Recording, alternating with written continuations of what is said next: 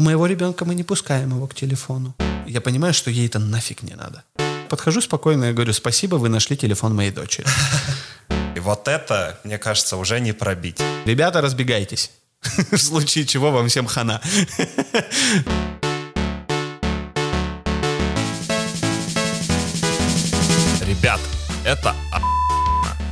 подкасте собралась вся цифровая мудрость. Как воспитать будущего Цукерберга, как построить доверительные отношения с ребенком с помощью смартфона и цифровая безопасность человеческим языком. Все это ждет вас в течение следующего часа. Меня зовут Виталий, и я начинаю выпуск прямо сейчас.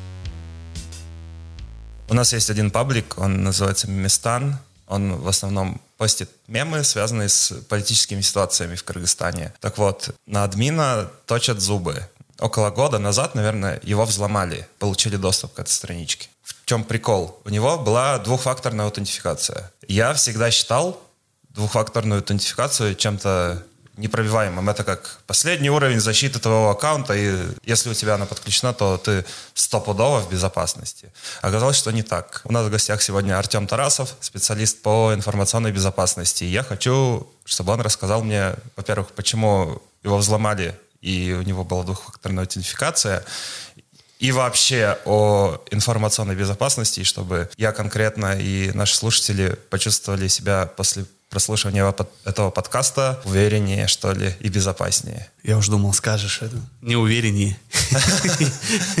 И в панике. Почему двухфакторная аутентификация подводит? Ну, во-первых, здрасте всем, кто слушает. Давай начнем с того, что не двухфакторная там аутентификация, не второй фактор, да, называть такими вещами будем, не подводит. Начнем с того, что не бывает невзламываемых вещей.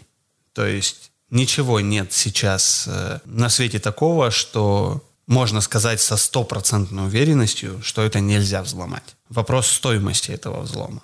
И обычно, когда я или мои коллеги работают в рамках защиты персональных данных, защиты информации, помогают людям консультациями какими-то, я думаю, со мной многие согласятся, что мы поднимаем стоимость взлома. И в данном случае говорить, что двухфакторная аутентификация небезопасная или там слабая, это ну, неправильно. Во-первых, ну тут надо немножко разобраться. Я, к сожалению, не в курсе этой темы, или, к счастью, тут надо выбирать а, касательно конкретно именно этого взлома. Но что мы называем вторым фактором? Многие, кто уже слышал хотя бы двухфакторная аутентификация, что-то знают об этом. По сути, это второй фактор. Да? Первый фактор – это у нас пароль, и второй фактор – это что-то еще. Э, может быть отпечаток пальца. У многих банковские аккаунты на телефоне. Ты вводишь пин-код, после пин-кода ты можешь ввести либо там отпечаток пальца, либо тебе приходит смс либо ты там еще что-то, какое-то действие делаешь. Это и есть второй фактор. Какие-то из них слабые, то есть в данном случае уже, можно сказать, скомпрометированы. Какие-то из них более сильные. СМС уже себя скомпрометировал. Об этом уже все давно 20 раз мои коллеги рассказывали, в интернете везде писали об этом, что смс-ку можно перехватить. Ну, да, и... как раз в случае Местана так и было у админа, как раз Мегаком. И он вот сетует на него. Мегаком со спецслужбами, ну, братья помогли. Вообще, Почему? Ну, тут не братья, да, то есть э, смотри, как это происходит. Сотовые компании, как и интернет-провайдеры, и любые вообще, да, э, крупные такие компании, которые работают на рынке любой страны, это не, не, не касается только Кыргызстана. Любой страны, европейской, азиатской, неважно какой. Все будут э, тесно в случае определенных э, вещей сотрудничать с с госорганами, со спецслужбами и так далее. Мегаком, ну, допустим, в данном случае, да, ну, давай без брендов, к примеру, есть сотовая компания, к ней обращаются спецслужбы. Э, выдать, передать, помочь, э, да, сделать какое-то действие. На основании письма, там, подписанного на государственном уровне о террористической деятельности, к примеру. Компания не обязана вдаваться в подробности и проводить свои собственные расследования. Для этого, собственно, и существуют органы. То есть и сказать, что я виню компанию какую-то там, которая выдала мои данные, это ну, неправильно. То есть у них нет своих служб детективных, у них нет там служб расследования и так далее. То есть есть письмо, в котором конкретно написано, что потому-то и потому-то мы считаем, что это там такой-то вот плохой дяденька, тетенька, группа лиц, и просим вас оказать содействие в чем конкретно, да, ты хочешь там, допустим, перемещение телефона, смс-ку перехватить. То есть э, смс-ка приходит туда, куда надо, до тебя она уже не дойдет, ты получаешь этот код верификации, попадаешь в аккаунт. Э, я тебе больше расскажу. Ну, ты наверняка-то слышал. Была ситуация, когда частное лицо получило доступ к смс -ке. То есть человек в России, да, он пришел в глубинке, в отделение э, оператора и просто восстановил сим-карту другого человека. Ну, я уж не знаю, там, может, молодой персонал был, может, еще что-то, может, там, ну, опять же, чтобы не обвинять, да, там, взятку дал, я не знаю, что произошло, ну, то есть ему восстановили чужую сим-карту. Все, он получил этот двух, второй фактор кода и, собственно, вскрыл данные, которые его интересовали.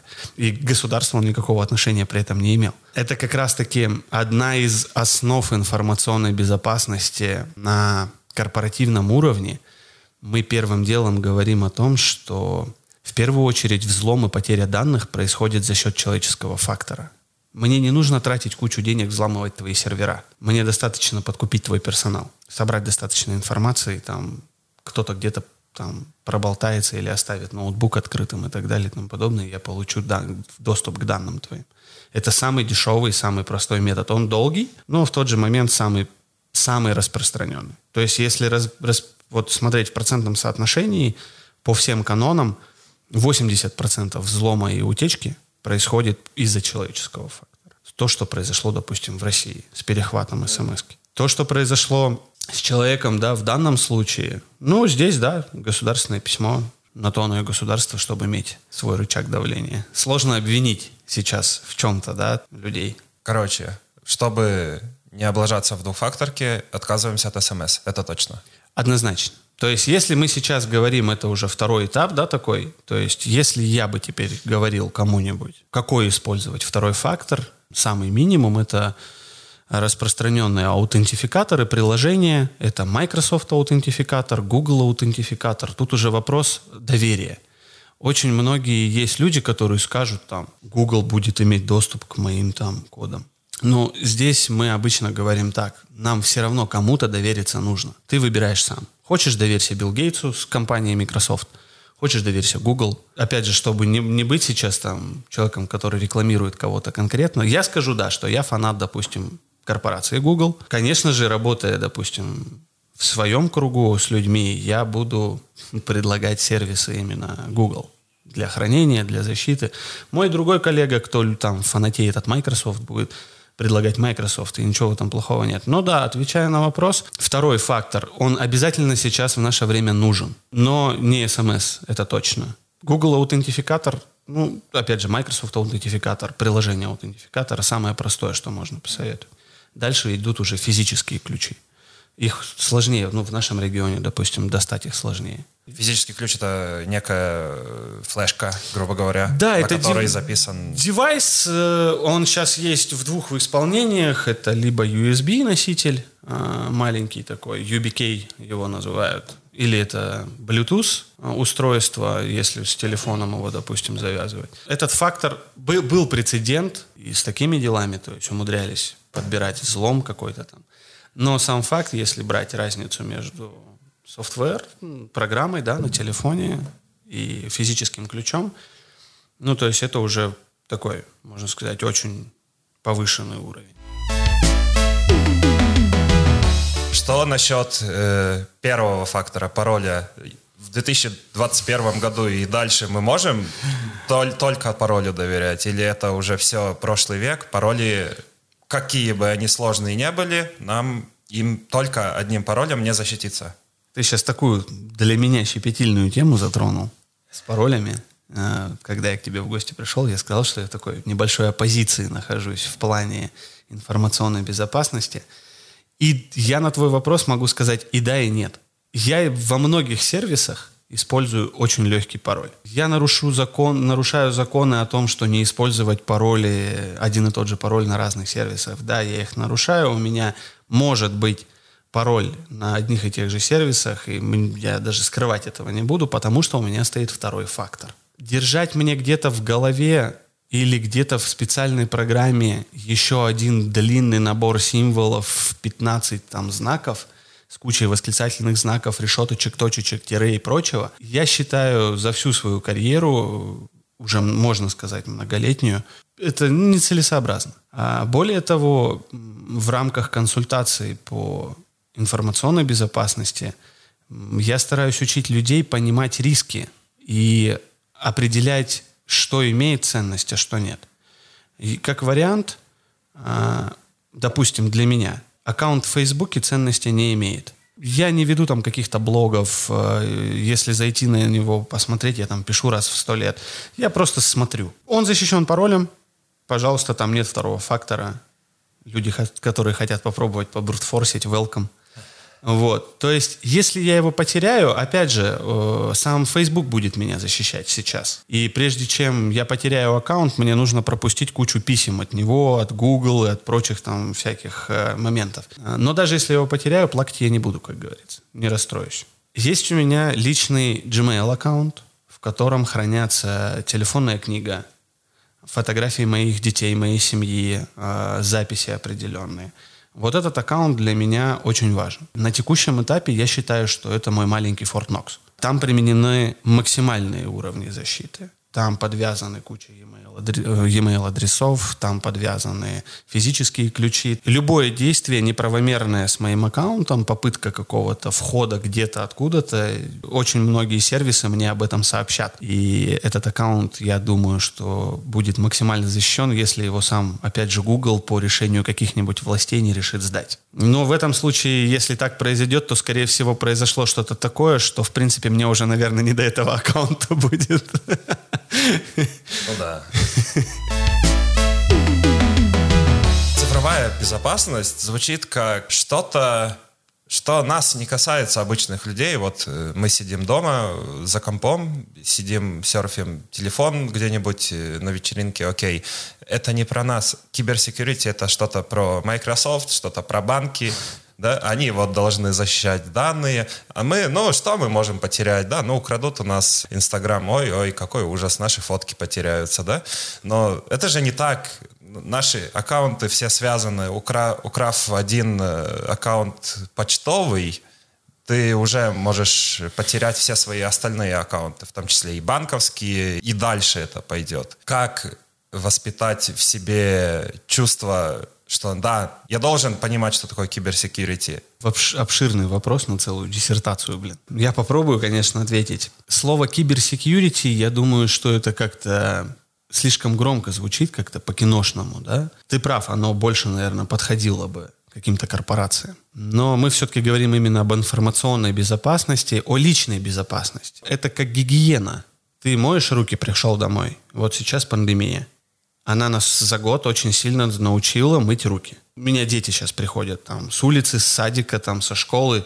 Первым делом ребенок бежит в ванну мыть руки, и ты уже даже об этом ему не напоминаешь. Не случись этой пандемии, э, ну, наверное, мы бы так же и все и было, как раньше. Мы сами с тобой во дворах выросли, жареную картошку эту в костре ели, и было всем пофиг на все. Вот информационная безопасность — это примерно сейчас в нашем современном мире — нельзя сказать, что кому-то она нужна, кому-то она не нужна.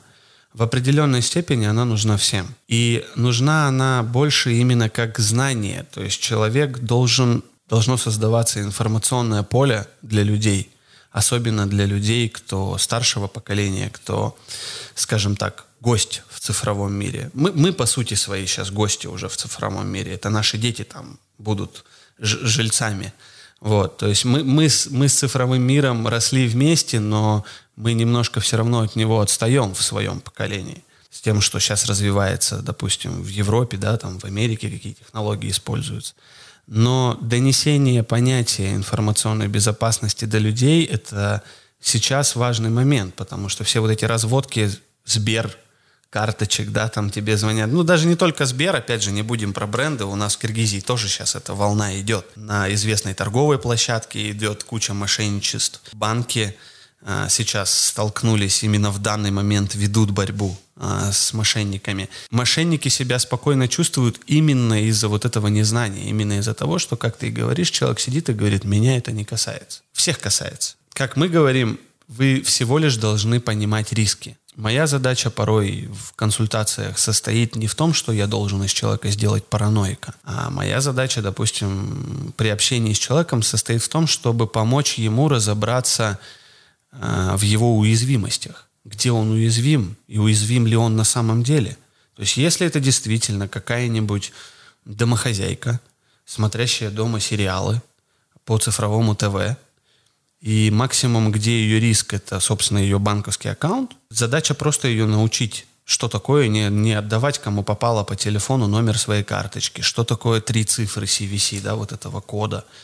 И этого ей более чем достаточно. То есть, когда я своим родителям подарил карточки банковские, потому что мне удобно, что я в любой момент могу деньги на них перевести, помочь им как-то чем-то. Первым делом, что мы сделали, это просто родителям рассказали именно о простейших э, методах защиты. Мы не стали вдаваться ни в какие там подробности, как это происходит. Мы просто рассказали, что можно говорить по телефону, а что лучше положить трубку, позвонить мне или супруге и, собственно, спросить у нас. То же касается и людей, с телефон, живущими с телефонами, да, которые говорят, меня безопасность там не касается, я вот просто в телефоне, у меня есть инстаграмчик с моими детьми. Это большая еще одна глобальная проблема, потому что самый минимум, который обычно может произойти, это твои фотки в худшем случае всплывают на каких-нибудь порносайтах под словами знакомства, там, лайв-чат и так далее и тому подобное. Это самый минимум. Самый максимум, опять же, если возвращается к корпоративным взломам и прочим, ты можешь быть как раз-таки тем самым слабым звеном, через которое соберут информацию, выйдут с тобой на разговор и используют эту информацию просто. Либо надавят на тебя, и ты сдашь какую-то информацию, либо используют ее против тебя, что у нас произошло с футболистом с одним очень известным. Была нарушена да, у человека приватность, та же самая безопасность. То есть никто не запрещал ему этим заниматься, но только из-за того, что это стало всеобщим теперь. Э, достоянием, как говорится, испорчена была и карьера человека. И... К пункту минимум я бы добавил, что даже если человек не, считает, не является медийной личностью, как этот футболист, он может стать частью большой машины, которая будет дальше нарушать приватность людей. Я имею в виду, он станет частью спам-машины. Он его взломают, просто его аккаунт с фоточками и 200 подписчиков дальше будет слать э, вредоносный спам. Нет, ну, если совсем так, вот как бы для нас уже совсем низкий уровень, да, так сказать, самое дно, самое простое, то, конечно, ваши аккаунты могут использоваться для спама, ваши аккаунты могут использоваться для рассылки вирусов. Ваш сам телефон или компьютер сам по себе может стать чужим достоянием. То есть э, в эпоху сейчас криптовалюты, всяких майнеров, очень распространен вирус, который для вас, допустим, вы ничего не теряете. У вас вы не теряете свои данные, все, но ресурс ну, как, компьютера... Мы, мы, мы, мы же теряем вычислительную мощность во время процесса, правильно? Ну, У нас, то есть... очевидно, становится медленнее устройство. Ты можешь этого даже не заметить. Опять же, смотря чем ты занят. То есть, нет, ты как специалист, вот человек, связанный с аудио, видеомонтажом, когда там каждый да, процент процессора важен, ты, может быть, заметишь. И то зависит от вируса. Умеет он засыпать или не умеет. Каждый сейчас вирус, вирус рознь. Человек, допустим, который просто использует, ну, там, лэптоп, к примеру, для Word, набирает какой-нибудь документ, Современные, допустим, лаптопы, они имеют или телефоны огромный запас вычислений. Ты просто не увидишь этого. В данный момент у тебя сейчас не задействован твой телефон, он может что-нибудь копать. Как только ты активируешь какие-то процессы, вирус может заснуть, освободить тебе процессы, ты поработаешь, потом он займет все остальные процессы. Ты только периодически думаешь, а что-то у меня телефон какой-то теплый. И все почему-то думают, что их кто-то прослушивает. Да не обязательно вас кто-то прослушивает. Самое простое, это, конечно, какой-то глюченный софт на телефоне. А самое такое вот распространенное сейчас в наше время, это просто вирус, который использует твой телефон для каких-то других целей. И не обязательно там мегаправомер, ну, неправомерных. Говорю, самое безобидное, это добывание криптовалюты для кого-то, уж пусть лучше для тебя он добывает. Лучше самому, да, майнить между делом. Кстати, к слову о вирусах. 2021 году я слово «вирус» уже практически не встречаю. То есть вы, вы вообще используете антивирус? Я использую стандартный Windows Defender. Я не покупаю никаких э, отдельных там Касперских и так далее. Я уже давно отошел от того, что использую там торрент или качаю какой-то софт с неизвестных сайтов, потому что я сам прекрасно понимаю, как это работает. А в связи с тем, что я четко знаю, откуда и что я беру, ну, соответственно, я понимаю, что шанс заловить какой-то вирус, он очень низкий. При этом у дочери, к примеру, на компьютере стоит э, антивирус более как бы усовершенствованный помимо Defender, потому что, опять же, ну это ребенок, и объяснить, что там с каких-то сайтов скачивать ту или иную картинку, мы ведем разговоры, но дети есть дети. То есть у нее шанс более увеличенный. Индустрия по производству вирусов, она ни на секунду не останавливается, она только растет. Э, это глобальная сеть, она никуда не делась. Просто мы, скажем так, выросли поэтому ты реже их видишь. Наши родители по-прежнему находятся под большой угрозой. Все вот эти вот дурацкие сайты, которые предлагают тебе уведомления и вот эти кнопочки блокировать и разрешить, донести до вот этого поколения, скажем так, да, 50 плюс, что это такое. Сайт будет продолжать работать, если ты нажмешь кнопку блокировать. Просто у тебя потом всякой фигни не будет всплывать. Вот за это я бы руки программистам бы поотрывал, конечно. Потому что, ну, это уже, начи... если честно, вот эта погоня за монетизацией, за рекламой, она порой достает. Ты заходишь на сайт вот с телефона и несколько секунд тратишь закрыть вот эти всякие глупые баннеры с маленькими крестиками, в которые, блин, фиг попадешь еще, если у тебя рука большая, там, хорошо, вот у меня стилус есть на телефоне. Да, или хуже, да. Самые худшие, самые худшие крестики, по-моему, вот на телефонах они. Их вот специально делают, да, то есть это не секрет, что это специально все делается, чтобы вот он а, максимально там вокруг картинки было, чтобы ты жмакнул на эту картинку, потому что вот этим недобросовестным сайтом а, платится за клик вот эта реклама, и они используют это. И, к сожалению, если сейчас а, провести вот статистику, собрать, именно на вот этих сайтах всяких там рецептов, гороскопов и прочего мы больше всего встретим вот это именно спам вируса, вот этого рекламы, который подсадит тебе кучу всяких скриптов на твой телефон. Опять же, они не крадут твои данные, они крадут твое время. Они крадут твои нервы, потому что ты кликаешь, эта реклама, она постоянно вылазит.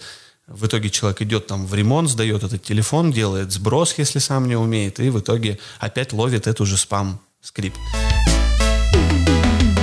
Вирусы и вредоносное ПО программа обеспечения очень понятно работает. Это постоянно как-то обыгрывается и в кино, и сериалы э, этому посвящены. Мы прохавали уже эту тему, откровенно говоря. Но человек уже сколько лет с компьютерами взаимодействует, он не научился самому главному, да? бороться со своим человеческим нутром, нажать туда, что тебя э, закликбейтило, э, скачать то, что тебе впихивают, втюхивают, да, и таким образом и происходит же большинство взломов в 2021 году и будет происходить дальше, только из-за косяков человека. Мое бы, да, было бы желание, чтобы появилось больше таких э, каналов информационных, ну, вот как вы, да, в данном случае сейчас. Не какие-то там тренинги по запугиванию или полиси по ограничению действий человека в сети, да, там в рамках работы. Больше и больше информировать людей, вплоть до, я не знаю, видел у дочери информатику в школе. Я помню нашу информатику, она вообще была доптопная. А, не basic, basic учили. Да, да, да, она никак не попадала в ногу со временем, к сожалению, и сейчас до сих пор она не попадает. Но мое мнение, что вот как раз-таки в 21 веке, как раз-таки сейчас уже со школы надо внедрять э, понятие больше вот этой вот гигиены, э, вот этой вот цифровой, да, безопасности, что это такое. Потому что как бы не совершенствовались корпоративные вот эти структуры по информационной безопасности, точно так же и будут совершенствоваться группы лиц, ну, их называют все хакерами, да, вот эти группы лиц, которые ведут корпоративные войны. Тебе будут подсовывать лучшие фишинговые сайты, что я тебе больше скажу, даже профессионал может споткнуться на таком сайте. Сейчас настолько все м, расплывчато, настолько вот эти доменное имя, да, то есть если раньше мы говорили, посмотрите внимательно на там, на имя сайта, оно должно там принадлежать, допустим, Mail.ru, а не какой-то там чуханской компании. Но с другой стороны, сейчас э, очень часто делают некоторые некие гонки за доменами. Например, э, недавно кейс был с... Сейчас э, выходит игра Battlefield 40... 2042. 2042, да. И как раз какой-то чувак выкупил домен до того, как э, разработчики придумали назвать эту игру. То есть он выкупил там ряд доменов, и вот Battlefield 2042 попал в список доменов, которые он купил. То есть они даже обгоняют, да, эм, эти люди обгоняют процесс. Тут смотри, вообще, да, то есть вот эта гонка, она никогда, мне кажется, и не прекратится. Это уже просто цикл жизни своего рода. Именно одни будут всегда стараться защитить, Другие всегда будут стараться взломать, да, ну, совсем грубым языком, если назвать. Касательно гонки за доменами, она идет еще с лохматых там 90-х годов. Это было очень прибыльным для начала делом. Потому что если ты вовремя смекитил о каком-то бренде, о каком-то названии, или просто подобрал э, успешное имя, ты потом его просто дороже продаешь. А более того, ты в сети сейчас часто видишь, допустим, рекламу э, красивых номеров для телефонов.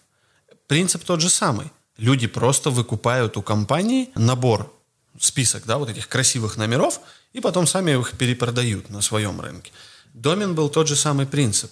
Потом уже мы пришли к тому, что на домене могут оказаться мошенники. Потом мы пришли к тому, что, как оказалось, с определенными технологиями и знаниями скопировать какой-то сайт, это дело стало за счет новых технологий не, не нескольких дней, а нескольких часов. Я могу взять абсолютно любой новоиспеченный сайт, и через несколько часов его клон будет стоять у меня и будет просить номер кредитной карты там на покупку чего-либо или на оплату какого-либо сервиса и так далее и тому подобное. И вот тут мы возвращаемся к тому самому вопросу, что мы должны в первую очередь не запугивать людей, не ограничивать их в действиях, как вот с маленькими детьми, туда не ходи, сюда не ходи, да. Ты сходи, ты расшибись один раз, но мы же рядом, мы же поможем. Мы поднимем, да, обтряхнем там и так далее. Тут такой же принцип. Мы людям должны в первую очередь стараться рассказывать именно о тех самых рисках. Не просто говорить, не ходите по непонятным сайтам. Мне всегда у такого человека хочется спросить, а что в твоем понимании непонятный сайт? Я вот на своем тренинге, бывает, открываю а, два сайта mail.ru-шных и говорю, кто из них фейк? На самом деле просто минуту отдыхаю от разговора, потому что секрет состоит в том, что это два абсолютно одинаковых оригинальных сайта. И их можно оба назвать фейком и оба назвать оригиналами. Ну, просто я даю время людям немножко запустить вот этот мыслительный процесс, что я имею в виду. И после я им начинаю рассказывать, что нет проблем мне создать вам такой же Mail.ru. Смотрите на домен. Мы начинаем обращать внимание на домен, да, там вот это имя, куда мы выходим. И, конечно же, на компьютере это все проще, на ноутбуке, когда человек работает и так далее. Но с тем, что у нас сейчас в жизнь вошли очень плотно смартфоны, и экраны становятся их больше, и они становятся производительнее, там увидеть это все сложнее. Не в силу того, что там производитель смартфона что-то прячет. Просто производитель смартфона хотел тебе сделать как красивее. Но тем самым он убрал там строку адреса. И тебе, чтобы ее увидеть, нужно сделать пару действий, да, но ты уже сидишь на фишинговой странице. Очень часто производители этих самых страниц достаточно лениво к этому подходят и копируют только одну какую-то страницу, то ли это страница с логином, то ли это страница с оплатой чего-то. Я, когда сомневаюсь, я начинаю прокликивать другие кнопки. И если они ведут куда-то дальше, в рамках того же сайта, например, Mail.ru, я потом нажму на почту, нажму там на видео, наверное, я просто не помню, что там на Mail.ru есть, но я начну прокликивать еще в соседние кнопки. Если они будут вести меня дальше, то либо это очень классно скопированный сайт, да, очень тщательно и долго его копировали, либо оно меня приведет куда-нибудь в Google или на какую-нибудь еще левую страницу. Чаще всего так и бывает. Ну, давай так назовем их мусорный, да, наверное, я назову мусорный такой фишинг или массовый фишинг. То есть это запускается страница в сеть, живет такая страница обычно, ну, может быть, неделю. но она очень глобально рассылается, как раз-таки бот-сетями, там, рассылками, спамами и так далее и тому подобное. И здесь ты прав, глубина такой страницы не будет очень большой. Но есть, э, допустим, целенаправленные атаки на регион, на конкретную структуру, на банк, да, то есть на компанию доставки. Это вот то, что недавно волна прокатила у нас по городу. То есть когда с очень известного вот сайта по продаже, да, всяких вещей – а, человек связывался и предлагал через э, компанию доставки СДЭК э, произвести оплату и отправить товар в другой город. Можно я сейчас вот ремарку вставлю? Мне кажется, мы можем не бояться произносить э, название а, ну, брендов, потому что это реально имеет место быть. Если мы будем говорить некий сайт, то люди подумают, да, это точно не Лалафо, я, Окей. я ему доверяю. А, если да? прямо, да, то все происходило на известном бренде Лалафо, потому что там больше всего у нас сейчас посетителей. А, дополнительно использовалась э, довольно-таки известная на рынке и России, и Кыргызстана, Казахстана – Э, компания по поставке СДЭК. То есть что происходило? С тобой напрямую связывался продавец. У меня просто вот товарищ, он как раз очень активно торгует на Лалафо э, инструментами строительными разными. И вот, э, то есть это прям открытый кейс, то есть с человеком связались, спросили, что может ли он отправить товар в ОШ. Само собой, люди обычно даже помечают. Те, кто как бы целенаправленно занимаются торговлей на Лалафо, у них очень много сервисов. Доставка по Кыргызстану, упаковка там, курьеры и так далее и тому подобное. И само собой человек говорит, да, конечно, могу. Человек говорит, а можно компании из ДЭК отправить? Вы сможете? К вам курьер придет, все заберет. Он говорит, хорошо, вообще классно. Он говорит, тогда я вам сейчас дам ссылку на мой личный кабинет. Вы заполните свои данные, а, и как только я вам оплачу товар, все, к вам придет курьер, вы просто ему передайте и так далее и тому подобное. Человек говорит, хорошо. Ему приходит ссылка, то есть он заходит. Это сайт SDEC, причем довольно-таки на хорошую глубину сделанный SDEC. Единственное, что этот домен, имя очень сильно полилось, ну, то есть расчет был именно на людей, которые вообще не понимают, что такое доменные имена. Момент такой, что ты начинаешь вводить все свои данные, якобы для курьера, и в какой-то момент система из тебя просит ввести кредитную карту ну, дебетовую карту, так, свою карту платежную. И вот тут вот э, многие люди на автомате начинают ее вводить, не задумываясь зачем. У многих приходит логическое мышление, но мне же на ней деньги придут, на эту карту, правильно? Окей, человек э, действительно для зачисления на счет дебетовой или кредитной карты э, мы обычно обмениваемся имя, фамилия, номер карты. Э, в случае некоторых банков это у других банков наших локальных э, нужен внутренний счет. И вот тут как раз-таки вот эта вот наша безграмотность в том, что система говорит, введи дополнительные данные. Это срок годности карты, да, это код на обороте карты. Вот эти три заветные цифры. И, к сожалению, в интернет-торговле не все еще осведомлены о том, что эти цифры ни в коем случае никогда и никому нельзя давать. Почему, собственно, рассчитываясь картой в магазине или в кафе или в ресторане, мы должны следить четко, где эта карта. Вообще, в идеале культура должна прийти к тому, что я не должен вообще в руки отдавать никому свою карту. Я подношу ее к посттерминалу, сейчас уже эти все карты бесконтактные, происходит сигнал, и все. Я максимум ввожу пин-код. Но сайт просит CVC-код, эти вот эти заветные три циферки сзади карточки, и все. То есть тем самым э, в реальном времени происходит автоматическое снятие э, денег с твоей карты, причем там пробивают по максимуму, обычно две транзакции пробивались. Средняя и максимальная. Пока до тебя эта информация дойдет, злоумышленники успевали спокойно снять деньги, транзакция успевала проходить, и обычно это потом мы уже стали замечать, что чаще всего такие транзакции делали к вечеру или ночью вообще. Почему? Потому что банк не работает в это время. Дело в том, что если вы провели, как, если вот э, ты идешь по городу, и у тебя пиликнул в кармане телефон, ты открываешь, и у тебя видишь, что снята такая-то сумма, ты можешь смело позвонить в банк, независимо от времени суток. Обычно у банка 24 часа поддержка работает. Позвонить в банк и сказать, что эта операция не твоя.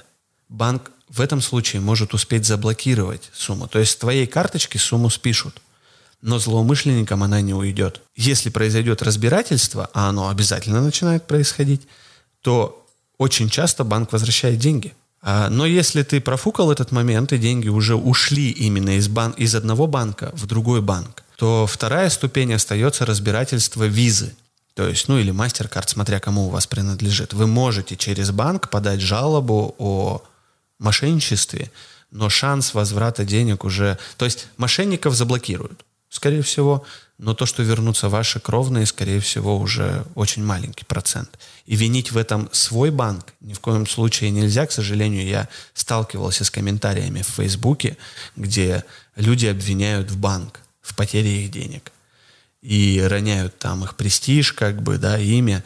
Но технически человек сам виноват. Он отдал все данные, третьим лицам, третьи лица этим воспользовались, и банк уже выпустил со своей территории, да, как говорится, со своего сейфа, деньги он уже отдал, и он не может сейчас нести ответственность за них. То есть они могут вам попытаться посодействовать хоть в чем-то, ну или как минимум оказать видимость, чтобы тебе легче стало. Да-да-да. Насколько я понимаю, если вас развели, у вас есть следующий алгоритм действий. Э, в банках, в принципе, любые деньги при поступлении и при переводе с вашей карты, они блокируются автоматически, они в принципе будут заблокированы в любом случае, но не на, не на длинный срок, на короткий. Ближайшие 15 минут, по-моему, они будут. Если в этом случае вы успеете отреагировать, вам типа повезло, да? Э, тут да, тут надо понимать, тут э, зависит от банка. Я, к сожалению, не знаю, всех, у всех банков техническое оснащение, да, там программных э, действий.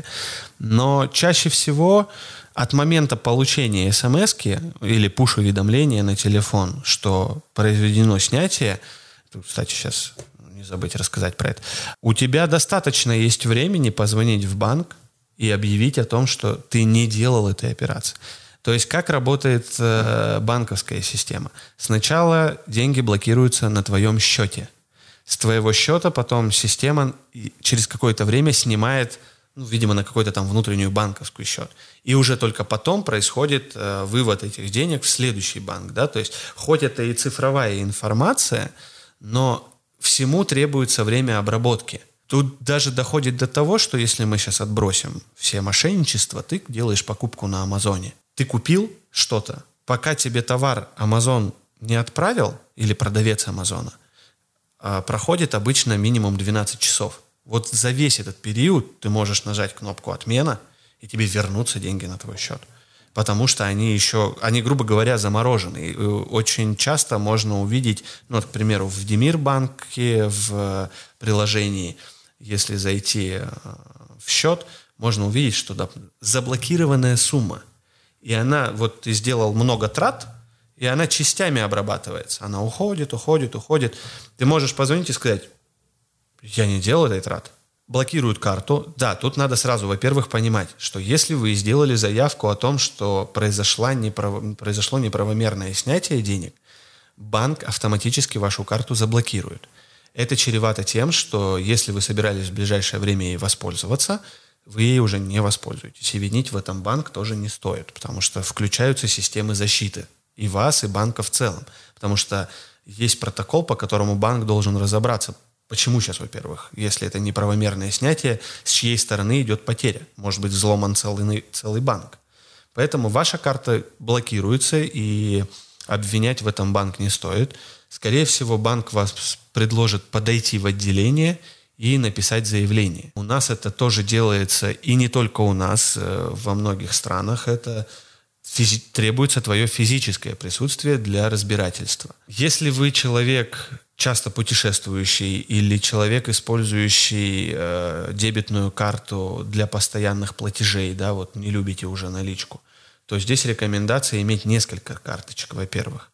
Э, на случай разбирательства, чтобы вы не остались без денег, как говорится. И второй момент. Э, некоторые люди э, целенаправленно отказываются от уведомлений, заходят в настройки банкинга или звонят в банк и говорят, уберите, чтобы я не видел там этих смс эти пуш-уведомления, они мне не нужны. Зря.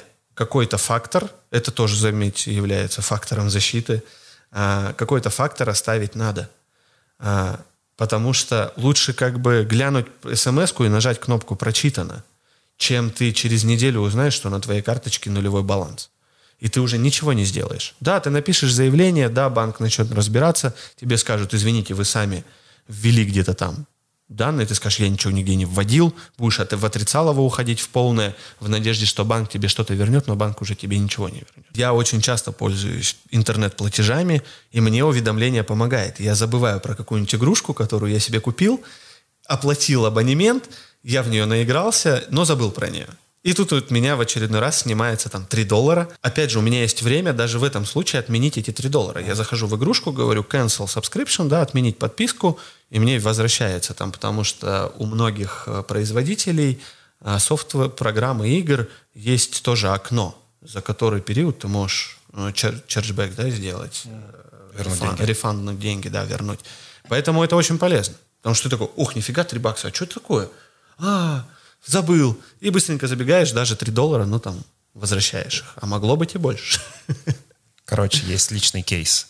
Да. А, я, как, как все конечно, обжигался на онлайн-платежах. Все обжигались. Все обжигались, абсолютно. И есть, короче, альтернативный второй фактор. Он называется вторая карта для онлайн-платежей. Вот это, мне кажется, уже не пробить. Если у тебя есть одна карта, где у тебя хранятся все деньги, если ты копишь деньги на карте, ты можешь просто э, каждую транзакцию, которую, ну, каждую покупку оплачивать отдельно. То есть, если ты заказываешь э, там кроссовки за 50 долларов с Амазона, перекинь 50, ну, 52 доллара на эту карту и дождись, пока они спишутся.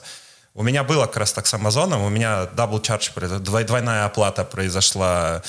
Сначала у меня списалось э, там 60 долларов раз, потом у меня списалось 60 долларов два. И я вот э, ходил, расследовал, почему это произошло. Конечно, деньги мне не вернулись, но это мне дало осознание, Вторая карта решит все проблемы с онлайн-платежами. В принципе, с любыми платежами. Если пойдешь в магазин, ты можешь отдать эту карту в руки, как многие у нас в магазинах до сих пор требуют.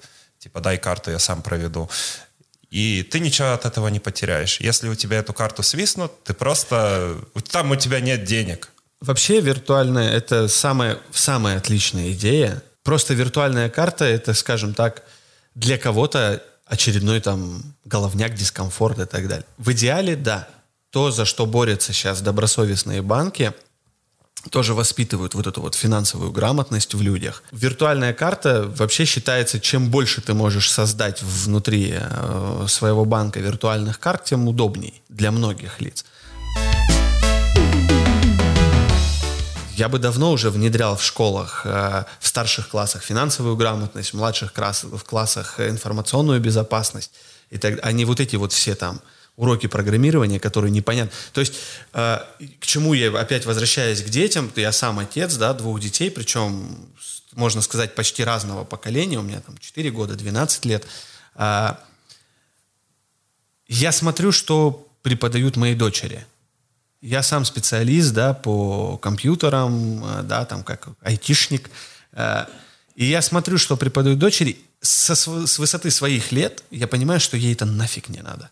Меня вот сейчас услышат куча родителей, возможно, да, вот в твоем подкасте.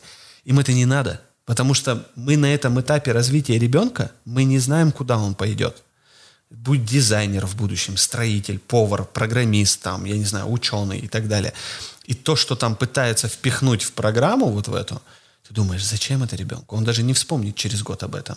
Это потраченные нервы, потраченное время и так далее. Вы лучше за это время дайте эту грамотность. Вы расскажите детям, как взрослые там плохие дяденьки пользуются фотографиями вашими и объясните, что это такое, да, то есть хотите ли вы, детки, чтобы взрослые дяденьки пялились на ваши фотки? Так вот, не надо их рассылать кому попало, там, лезть во всякие лайки, в тиктоки и так далее и тому подобное. Чтобы дети понимали, что не только их друзья со двора видят этот тикток, но еще и просто возьмите и покажите, кто еще может их увидеть, разных личностей. Расскажите, что такое пароль, потому что, да, вот я в какой-то момент э, запарился дочери восстанавливать пароли. У нее вечно это была проблема. Она там поменяет зачем-то пароль, потом папа, помоги, я в почту в свою попасть не могу. Папа сидит там, благо все подвязано, опять же, на мои основные e-mail, да, там я помогаю. Но вот это детям надо объяснять, а не какой-то там умерший язык программирования, который еще не факт, что э, как этому мальчику или девочке понадобится через там 10-12 лет, потому что не все дети хотят стать программистами, в конце концов. Вы сейчас сказали, что у нас до сих пор в школах преподают Basic, что ли? Я что-то такое похожее встретил. Там э, не то, что Basic, но какие-то вот эти вот азы вот этих двоичных кодов, нолики, единички. Зачем? Зачем 12-летним детям знать про нолики и единички? Э, давайте посмотрим на детей. Они сейчас со смартфонами обращаются лучше, чем некоторые взрослые. Пятилетний ребенок, он сидит, он шарит в Ютубе, что такое лайк, дизлайк, коммент, подписка, колокольчик и тому подобное. Кстати, не забудьте поставить. И при этом мы им объясняем, что такое нолики и единички. Вот ты скажи, ты помнишь э, со школы первые уроки физики, а там откуда берется электричество? И даже если помнишь, насколько тебе это нужно? Я, к Почему? сожалению, только это и помню. Вот, да? То есть, но для большинства вот горит эта лампочка в твоей квартире. Тебе пофиг, почему она горит. Главное, что она горит. Есть электричество в твоей стране, и слава богу. Понимаешь? То есть работает там где-то огромная турбина, вырабатывает это электричество, или страна закупает его, это электричество.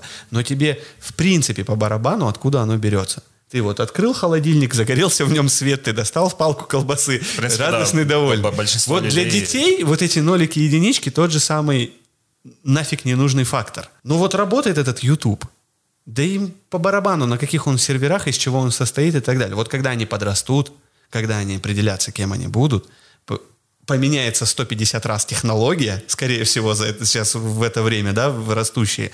Вот. И они разберутся в этом. Потому что сейчас так с любой вещью, не только это IT касается, да, Хочешь быть профессионалом в дизайне, ты должен совершенствоваться. Хочешь быть профессионалом, пожалуйста, вот э, даже то, чем ты занимаешься, да, вот этот видео, монтаж, аудио, для меня это темный лес. Я считаюсь хорошим специалистом, но то, что делаешь ты, я делать не смогу. Чтобы ты продолжал это делать, тебе каждый раз нужно совершенствоваться и расти в этом, э, и гнаться за этими технологиями. Так вот, возвращаясь к вопросу, э, у нас очень многих вещей мы избегаем мы избегаем вот этой вот понятия гигиены цифровой, мы избегаем, мы лишний раз говорим ребенку, я не дам тебе смартфон, потому что он опасен. И ребенок сидит там, пырит, я не знаю, в стенку куда-то там, в телевизоре гадость какую-нибудь смотрит, новости, потому что родители смотрят новости. Вместо того, чтобы ребенку просто объяснить, где надо в смарт, там, в Ютубе, что можно смотреть, что нельзя, и настроить, допустим, там родительский контроль. Вот родительский контроль, это, мне кажется, вторая боль родителей э, после э, банковских карт, которые, да. которую реально надо понять. Ее тоже, к сожалению, нигде не преподают, э, нигде не рассказывают, и только ответственный родитель, я считаю, ответственный родитель, э, сам найдет этот материал, его очень много на Ютубе. Он очень легко осваиваемый. В первую очередь это Google Family Link – мы пользуемся в семье этим приложением. Это не в секрете от дочери. Пацану пофиг, он еще маленький, он не понимает, что это такое. Но с дочерью мы сели и поговорили. Никто от нее не прятал этого. То есть я конкретно, у меня дочь знает, что я в любой момент знаю, что она устанавливает у себе на телефон. И, а, грубо говоря, сколько часов она там проводит. Но мы сразу договорились, что время меня не интересует. Меня только интересует, что я хочу видеть, что она ставит на свой телефон.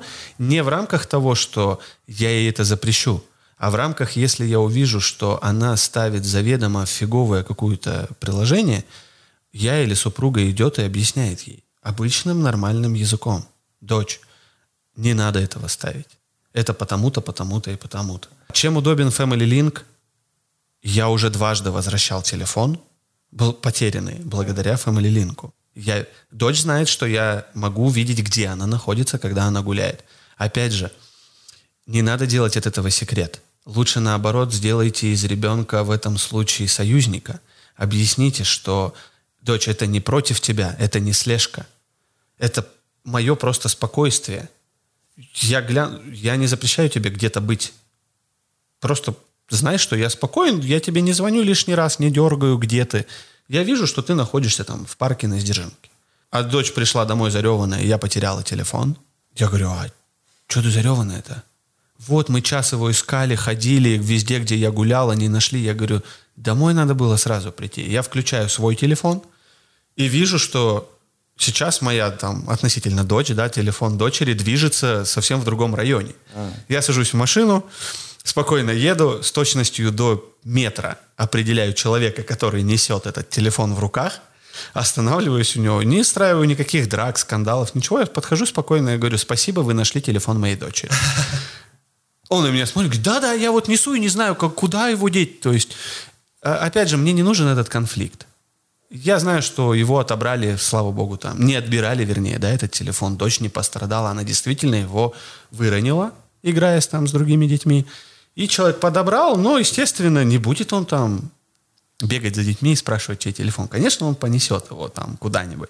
И мне повезло, что он его не выключил. Но даже в этом бы случае я бы дождался, когда бы его включили, потому что Family Link очень быстро определяет а, включенный телефон. Опять же, я могу за счет Family Link, как минимум, если я решаю распрощаться с телефоном, я нажимаю кнопку удаления всего, и как только телефон включится, на него придет команда удаления, и то есть злоумышленникам не достанутся там какие-то пароли, которые хранит там дочь от своих, пусть даже от своих вещей, но пароли, фотографии, которые она делала. Ну, то есть вот эти вещи никому не достанутся. Да, достанется чистый а, телефон, не кирпич. Это будет чистый, готовый к работе телефон.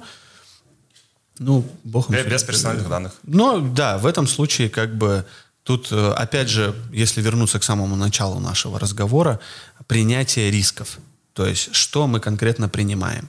Я в этом случае принимаю фиг с ним с телефоном, дочь жива-здорова, данные как бы удалены, ну окей, поднакопим, купим новый а. телефон, как бы. Само собой, обязательно пожурить ребенка, обязательно рассказать, что родители деньги не из воздуха делают, это само собой. Но никаких скандалов, никаких криков. Это не то, что психология для детей. Это если вы не хотите спугнуть своего ребенка от технологий. Меня иногда поражают родители, которые, я вижу, там, напрягают ребенка, учись в школе, почему по информатике 2, сейчас вот весь мир в информатике, ты должен стать специалистом, и при этом не дают ему смартфон дома. Бред. Бред. Ты дай человеку этот смартфон, ты просто объясни ему риски. Сам не понимаешь, найди. Попроси, явно у тебя найдется в кругу друг, который хоть что-то в этом понимает. И попроси там своему, чтобы этот друг пришел и ребенку рассказал, что нельзя, а что нельзя. Но говорить там при этом, почему по информатике принес двойку, негодяй, вся твоя будущая жизнь должна быть связана с компьютером, и при этом у моего ребенка мы не пускаем его к телефону. Окей. И когда дети вырастут, твой ребенок не сможет нормально конкурировать с другими детьми, потому что они будут плавать там, как рыба в воде, в этом смартфоне, пользоваться звонками, почтой, сервисами разными. А твой ребенок зато вырос на улице, как ты хотел, дышал свежим воздухом. Еще один комплекс ребенку, да? Ну, типа того. Да. Но это вот опять же к вопросу безопасности, возвращаясь, чтобы не подумали, что мы переключились на какую-то психологию, возвращаясь к вопросу безопасности. Поколение, грубо говоря, да, старшее сейчас, сильно заморачиваться на него не стоит. Да, помогать надо, консультировать, рассказывать, но им уже сложно все это принять. Они большую свою жизнь прожили без этого. Но обратить свой взор на новое поколение, которое мы оставляем после себя, вот это важно. Потому что наравне с ними растут точно такие же маленькие злоумышленники, будущие, которые будут воровать пароли, кредитные карты, биткоины и так далее. Это всегда будет. Не будет этой утопии, где возникнет мир во всем мире, к сожалению, не будет этого. Поэтому мы детей должны своих готовить к этому. И это есть наш фактор безопасности в будущем. Сейчас ты научишь ребенка спокойно относиться к потере, спокойно относиться к защите, спокойно определять, что важно, что не важно, и в своей старости ты будешь спокоен. Что mm-hmm. у тебя ребенок защищен, а что тебе еще надо? Вот она твой, твой фактор, второй фактор, вот она твоя информационная безопасность. Мы идем, как идем мы развиваемся, вот именно наше текущее поколение, с тем, что есть, но мы, многие из нас не вдаются в подробности сейчас, каких-то там э, бесконтактных платежей, даже для нашего некоторого поколения это как-то уже слишком. Дать возможность детям в этом развиваться надо, но прежде чем их туда пускать, нужно их научить безопасности в первую очередь. И не тем, что мы их ограничиваем от этого, а тем, что мы им рассказываем. Зачем? Почему и как это происходит. Согласен в плане обучения, В принципе, я со всеми пунктами согласен. Но когда читаешь э, успешные кейсы людей э, в IT, всяких Цукербергов, э, так далее, никто не начинал с бейсика. То есть все, кто увлекаются IT в школе, они увлекаются по своей инициативе. То есть если ребенка тянет к IT, он вряд ли э, будет э, базировать э, свою тягу на, на, на бейсике. Я да? тебе больше даже скажу. Э, для многих людей, вот почему я так посмеиваюсь над словом «айтишник», для многих людей слово айтишник это такое имя нарицательное, да? Ага, меня называют айтишником, хотя я видосы, да, пилю? Да, то есть э, мне говорят там, ты айтишник, сделай нам сайт. Я говорю, я не программист. Ну, они говорят, ну ты же айтишник. Я говорю, ну окей, но я не программист. Я пытался несколько раз изучить это. А, более того, я работал с очень крупными командами по разработке. Я могу их вести, я могу их менеджерить, но я не напишу софт.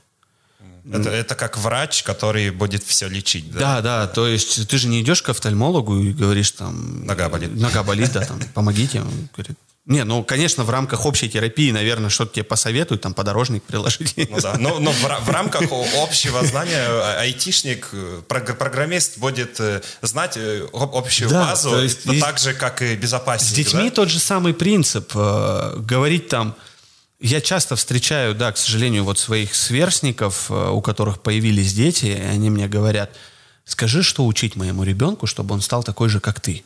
Я говорю, а какой? Я говорю, к сожалению, даже ты не знаешь, какой я, да, то есть чем я занят и на каком уровне мои знания. Я сам-то себя порой, мне приходится гнаться, потому что, опять же, мы каждый раз мы совершенствуемся в чем-то, да. Если мы остановимся, мы потеряем свою квалификацию. Я говорю, что ты конкретно хочешь от своего ребенка? Ну вот хочу, чтобы как Цупербюр миллиард заработал. Я говорю, хорошо. Просто тогда не мешай ребенку развиваться как личность. И, возможно, при стечении некоторых обстоятельств э, твой ребенок заработает миллиард. Хуже всего, когда родитель начинает навязывать какие-то свои нереализованные э, в жизни принципы ребенку. А, и особенно вот в IT-секторе, да, опять мы скатываемся в психологию, не надо, не, не навязывать, потому что ребенок рано или поздно сам, если захочет связать свою жизнь с технологиями, то есть давайте это уже называть не IT, а технологиями, он сам определит свой путь и начнет свою гонку э, с того самого момента, когда решит этим заниматься. Не пытайтесь себя реализовывать в детях, особенно в рамках IT.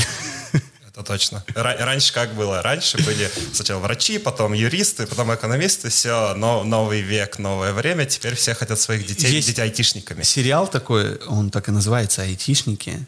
Старинный, да? Да, еще? да, старый да, сериал, да. там про одну компанию, все в рамках одного помещения происходит. Но мне там запомнилась очень сильно фраза, там выступает хозяин этой корпорации и перед там, сотрудниками. И вот его фраза начинается с того, что, говорит, когда я начинал эту идею, у меня ничего не было. Только идеи и 6 миллионов долларов, доставшиеся мне от папы. Вот я это очень надолго запомнил, поэтому, да, вы, если готовы, тоже помимо идеи ребенку оставить 6 миллионов долларов на раскручивание этой идеи, окей. В остальном не трогайте, оно само, наверное, как-то произойдет. Я вот себе сделал пометку, которую я бы хотел рассказать, как кейс – и я на своих тренингах обычно завершаю тренинги этим рассказом, ну, и как бы поинтом а, хранения информации, которую мы так усердно защищаем. Очень многие люди, которые поняли, что такое информационная безопасность, или просто что такое безопасность своих данных, а, даже не впавшие в паранойю, а просто там, там пароль стоит, сам пароль стоит, там карточки все защищены, все такое, не задумываются об одном таком очень-очень-очень-очень нужном и важном факторе – хранитель. Ну, я их так называю. Кто ваш хранитель? Когда вы защитили себя, подумайте о том, что, ну вот, э, возьмите сейчас даже текущую ситуацию с пандемией. Вы неожиданно, допустим, стали не очень, скажем так, активны.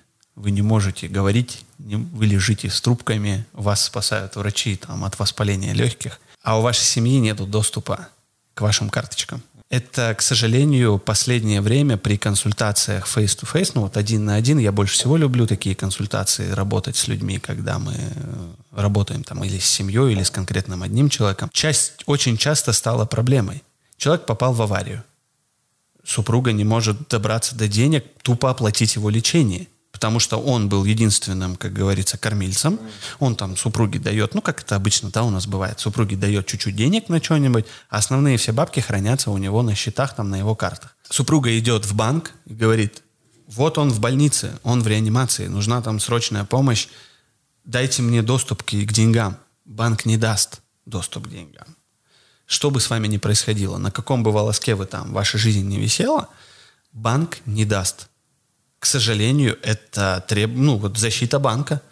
Если вы не прописаны там как человек, который имеет право доступа, э, банк не даст.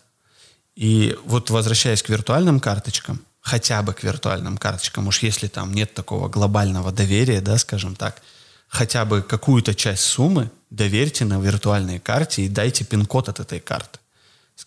Чтобы человек знал, что и говорил, что в случае чего если я там стану недоступным, неактивным и так далее. Вот здесь есть сумма денег, которая позволит там вылечить меня, помочь мне или прожить тебе.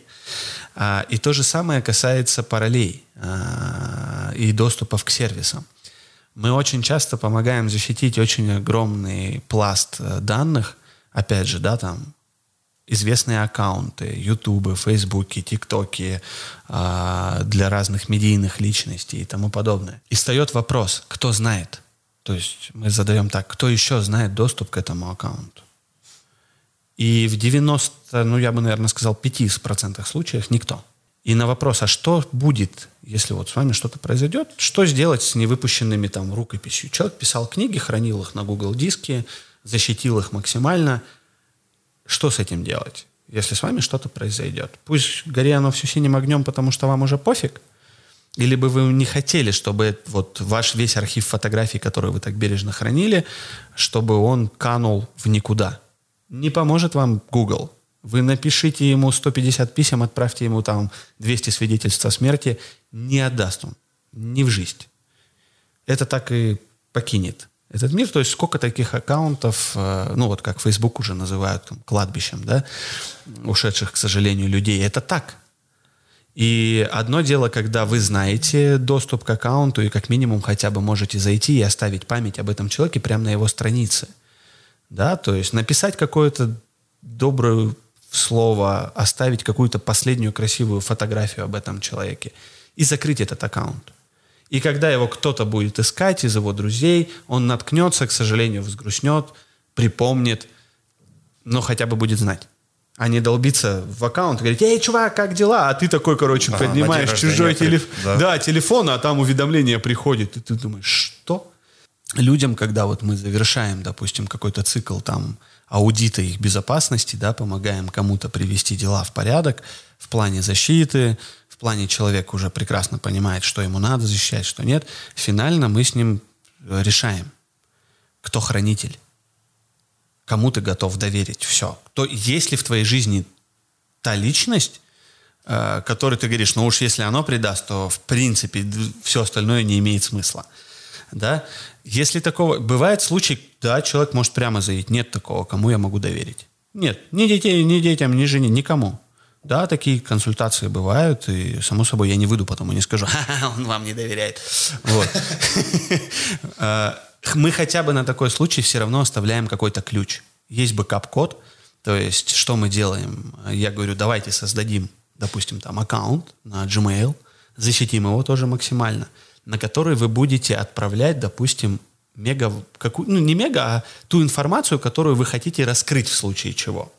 Пусть это будет пин-код от карты, от какой-то, Пусть это будет э, важные какие-то письма, послания, информация о, там, не знаю, о займах, о каких-то договоренностях, о том, что где лежит, я не знаю, что еще. То есть ты сам себе пишешь письмо постоянно на этот ящик. И вот этот ключ с бумажкой, да, он лежит где-то под твоим взором и контролем, запакованный, но ты можешь сказать человеку, что если что-то со мной случится, это как завещание. Мы же не стесняемся сейчас писать завещание, да, там, передавать какие-то дела или еще что-то. Но точ, точно так же. Если что-то со мной случится, если я в связи с, с моими командировками в течение там месяца ни, ничего не происходит, меня нет э, и так далее, это вскрыть. Не надо искать никаких аккаунтов, не надо пытаться найти что-то еще. Все самое нужное, что я посчитал важным, находится здесь. Человек скрывает, там бэкап-коды от э, Google и инструкция, что с этим делать. Ты заходишь, там есть конкретные письма, там есть конкретные заметки там конкретные файлы фотографии лежат, там же какой-нибудь, допустим, пин-код от чего-то лежит, и человек понимает, что с этим делать. Ну, либо человек говорит, не, если со мной что-то случится, горянию с синим пламенем, пусть сами разбираются. Такие тоже бывают. И это принятие рисков. Ты говоришь, окей, моя задача была вам рассказать об этом. Потому что, опять же, мы возвращаемся вот к этому фактору, когда, еще раз говорю, неоднократно было ли обращение, человек в больнице, помогите вскрыть данные, помогите открыть почту, там горит огромный контракт, и только на него завязан какая-то там информация и тебя прямо просят взломать все это дело. Ищут хакеров, платят огромные деньги за это, да, или вот э, вопросу денег, да, там, хорошо, когда у тебя много друзей есть, там, которые не бросят в беде твою семью, скинутся, там, не дай бог тебе на операцию или еще что-то, а если нет? Ну, опять же, ты тут сам должен задуматься, надо ли тебе это или нет. Но я считаю, что в современном мире Арнольд Шварценеггер судился с э, Apple Music – потому что они ему не дали право вписать свой аккаунт в завещание а, со своим Apple вот этим набором кучи купленной mm. музыки. И он отсудил это право. Они ему пытались доказать, что это неотчуждаемо, это он купил, и он только должен это слушать. Он сказал, фиг вам чё? Я хочу, чтобы это было наследием моей, там, моих детей. Люди это включают в завещание. То есть и это вполне нормально в современном мире. Опять же, если мы так упорно пытаемся все это защитить, и так упорно все оградить от злоумышленников, потому что считаем, что это наше достояние, да, там, наша собственность, наши активы, те же фотографии. Вот я считаю, фотки, хранящиеся в моем аккаунте с 2010 по-моему, года, там, или даже меньше, больше, это актив семьи. И я бы хотел, чтобы в случае чего мои дети имели доступ к этим фотографиям, потому что это они посчитают, если это не нужным, они сами это потом удалят. Но если, не дай бог, что со мной случится, я бы хотел, чтобы это все... Ну, потому что иначе все это для меня кажется бессмысленным. Зачем я все это хранил? Зачем я копил там эти деньги на этой карточке? Ну, да. Чтобы потом в случае, не дай бог, чего там, никто не смог до них добраться, что ли? То есть мне они не нужны там, да, грубо говоря. Пусть до них кто-то доберется. И я не хочу, чтобы до них банк добрался. Потому что э, если копнуть глубже, не, есть понятие невостребованных счетов. И они просто растворятся в рамках банка того же самого, и все. Поэтому вот такая вот есть тема в рамках безопасности. Это то, на чем безопасность кончается. Да, да, да. То есть задумайтесь о таком э, хранителе. Опять же, если вам есть что терять, и вы бы не хотели, чтобы оно пропало, задумайтесь, а есть ли у вас такой хранитель, кому вы готовы доверить эти данные. Ну и лучше, конечно, завестись таким хранителем. Пусть никогда вам это не пригодится, но не знаю, спокойней как Какая-то очень глубокая тема будущего, да, и а не только... она воспринимается как тема будущего, да, но я, я так понимаю, что это уже реальность. Это, это, это надо, реальность. Это делать сейчас Особенно вот уже. сейчас, в рамках пандемии, к сожалению, посмотри, даже в нашем городе сколько пандемия вот это забрала жизней. И ты думаешь, эти люди были готовы, э, готовы к этому? Многих болезнь сжигала за считанные дни. Они да. понять ничего не успевали. То есть вот у тебя температура, завтра ты покашлял, послезавтра, извини, ты умер. И тут нет ничего такого, да, сейчас вот говорить, что мы о чем-то таком говорим. Мы говорим о естественных вещах. И опять же, возвращаясь к безопасности, это тоже безопасность. И если тебе не пофиг, на твоих родных и близких, то позаботься о том, чтобы хотя бы в этом упростить им задачу. А, ну, если тебе пофиг, то тебе пофиг. Ты принимаешь этот риск, возвращаемся обратно. То есть был у нас такой аудит в маленькой компании, в которой человек говорит, мы говорим ему, вы понимаете, что на вас все завязано? весь, вся де- жизнедеятельность маленькой организации завязана на вас.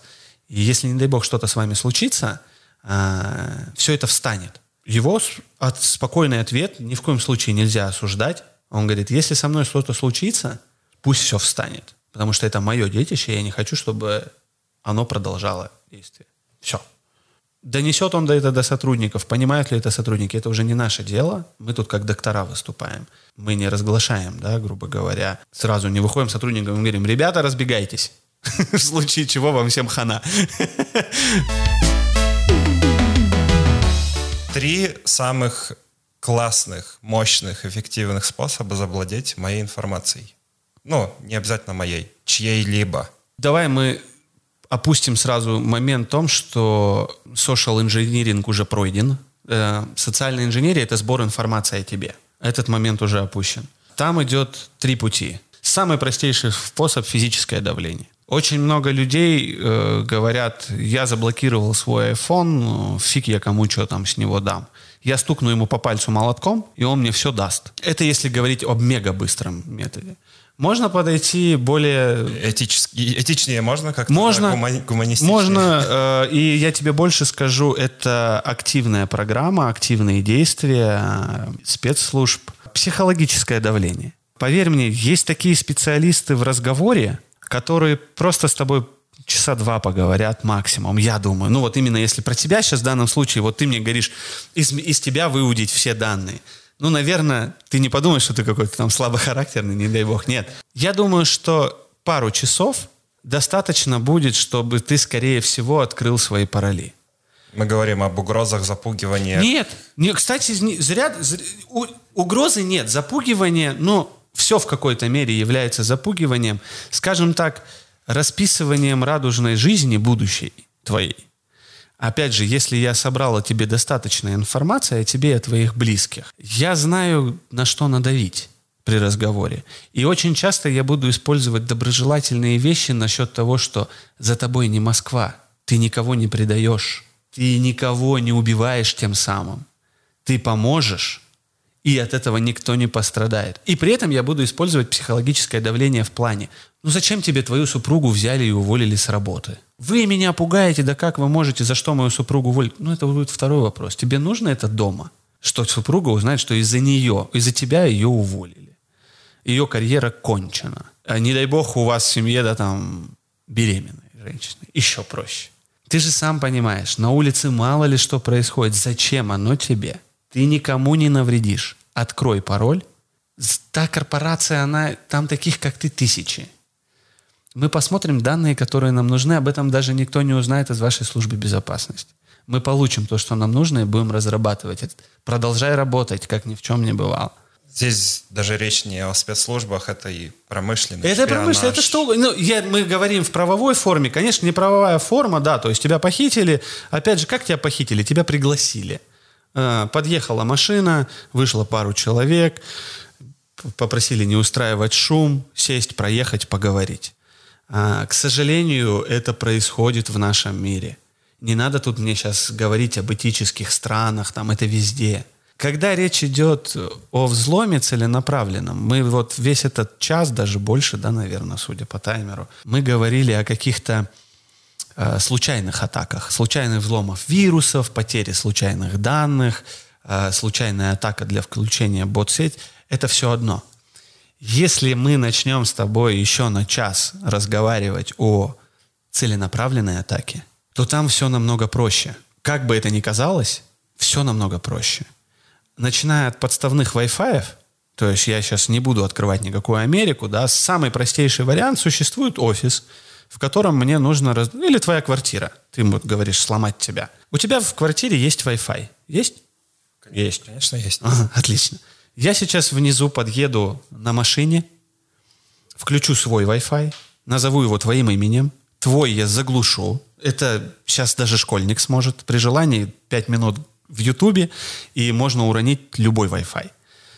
И когда ты придешь домой, ты или супруга, а, у тебя телефон не подключится к Wi-Fi, ты так обратишь на это внимание, Я откроешь... подумаю, у меня просто телефон почему-то забыл Да, да, да, да. не подумаю ты, ты- даже, ты не откроешь список Wi-Fi, увидишь свой Wi-Fi, нажмешь на него, Он, естественно, не спросит никаких паролей, потому что, ну, это же твой Wi-Fi, ты же уже ввел один раз пароль. И ты к нему подключишься, получишь интернет на офигительной скорости, ты будешь серфить, ты будешь лазить, но я весь твой трафик буду считывать. И все твои пароли я получу, и все твои истории посещения сайтов, и я соберу о тебе всю информацию и о твоем семействе вокруг, а, чем вы пользуетесь. И после этого начну планомерную атаку фишинговых сайтов подсовывать. То есть я знаю, что вечером, к примеру, ты заходишь э, перед там, когда кушаешь, почитать сайт там новостной какой-то.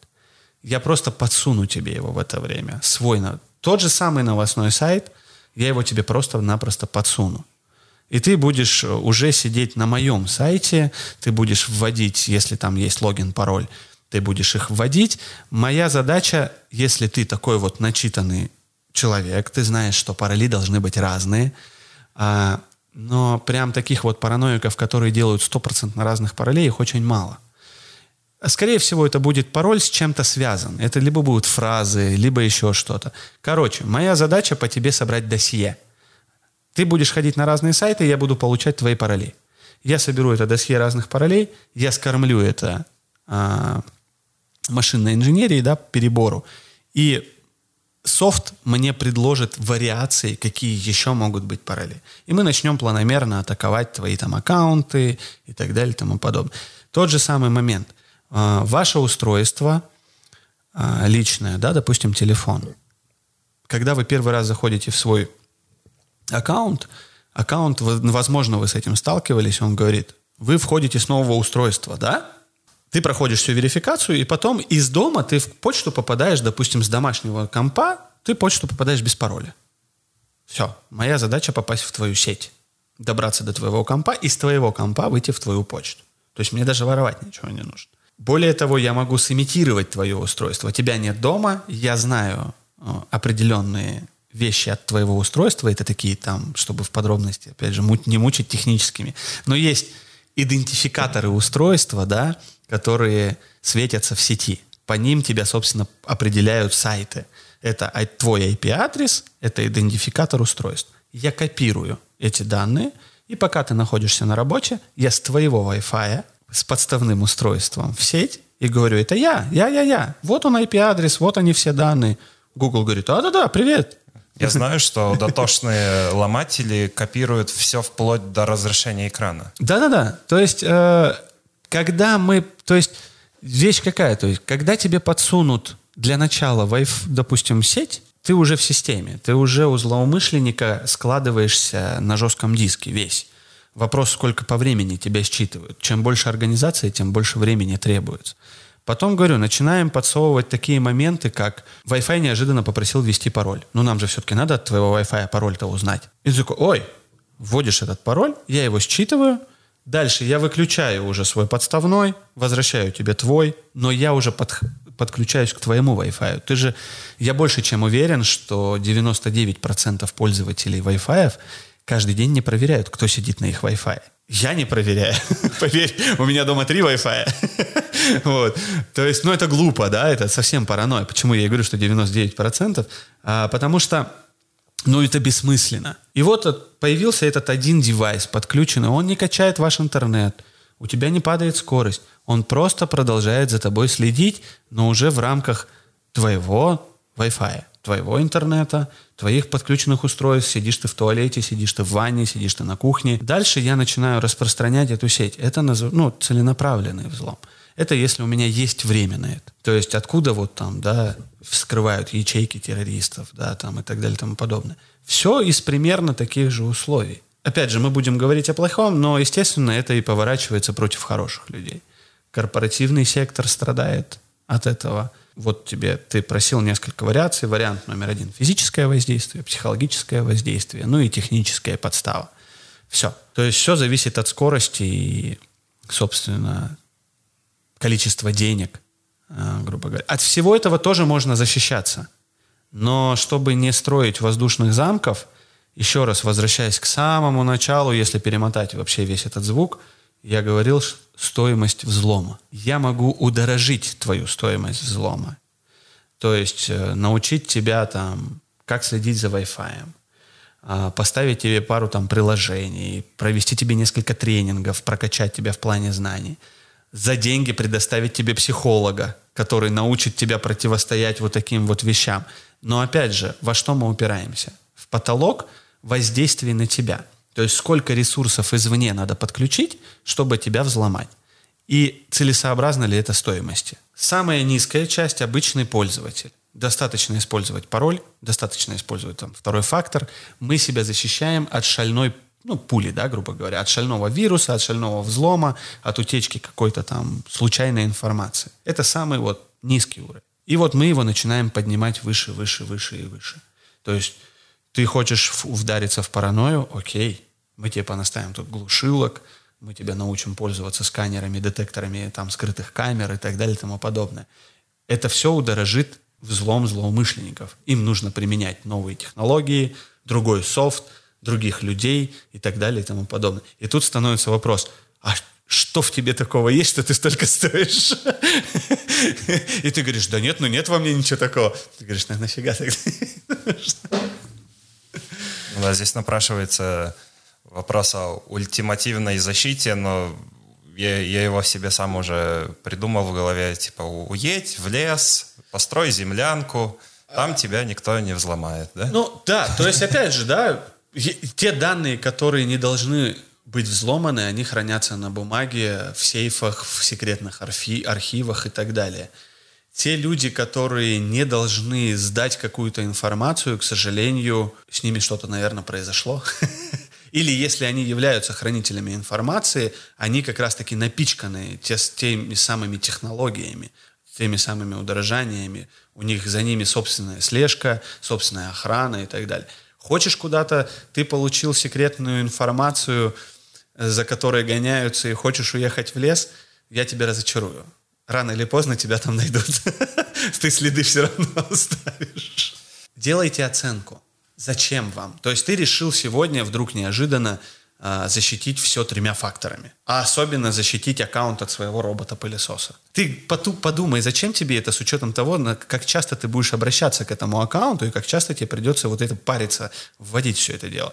И что произойдет, если злоумышленник вдруг получит к аккаунт э, доступ к аккаунту твоего робота-пылесоса. Ну, поездит он у тебя лишние 20 метров. Ну, ладно, пришел, поменял пароль. То есть оценка. Э, оценка это раз, подводя итоги, э, будь, быть бдительными, э, все, что касается вас лично, я имею в виду денег, ваших личных данных, тут просто надо бдить. К сожалению, в 21 веке расслабляться на эту тему нельзя. Это либо шальное, либо если вы там являетесь сотрудником, вы, возможно, находитесь в факторе риска, и вам 20 раз уже провели 20 тренингов, попытки, да, тренингов э, в, на ваших работах. Третье – если у вас есть дети, научите их. Не запрещайте, потому что они получат рано или поздно доступ туда, во всемирную сеть. Научите их. Помогите. Нет у вас лично возможности, не, опять же, не все родители могут, да, там, объяснить детям, они сами ничего не понимают. Ищите среди друзей. Может быть, курсы где-то, какие-нибудь летние лагеря сейчас, да, там. Не надо из них делать специалистов в 6 лет. Лучше сделайте из них человечка, который понимает, что он делает. Что такое лайк, дизлайк и колокольчик на Ютубе.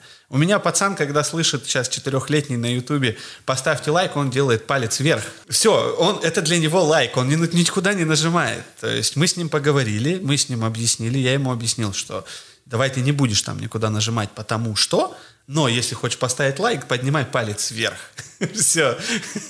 Опять же, если уж вы все-таки склоняетесь к полной защите и считаете, что вы максимально должны себя, да даже не максимально, а просто там защищаете себя там от всего и прочего, э, подумайте о том, кто хранит еще помимо вас эти данные, и не создадите ли вы тем самым, в случае чего, кучу проблем своим близким, родным, любимым, э, потому что надо смотреть реалиям в глаза. А в остальном я просто думаю, что меньше надо параноить, наверное. Ну да, если делить все, что мы записали на два, если вы считаете себя человеком, который которому есть что скрывать, который должен защитить свои данные, то вам, наверное, лучше послушать э, часть о корпоративной, мощной защите. Но если вы причисляете себя к человеку, которому нечего скрывать, да, у вас есть деньги на карте, у вас есть какие-то аккаунты с фотками, просто обезопасьте себя штатными методами, которые мы озвучили там до этого. Да? Все верно. Да. Есть два лагеря. Определите, к какому лагерю вы причисляете себя и защититесь, соответственно. А у меня вопросов нет. Спасибо, Артем. Да, пожалуйста. Ищите свои риски, защищайте их. Будьте безопасны.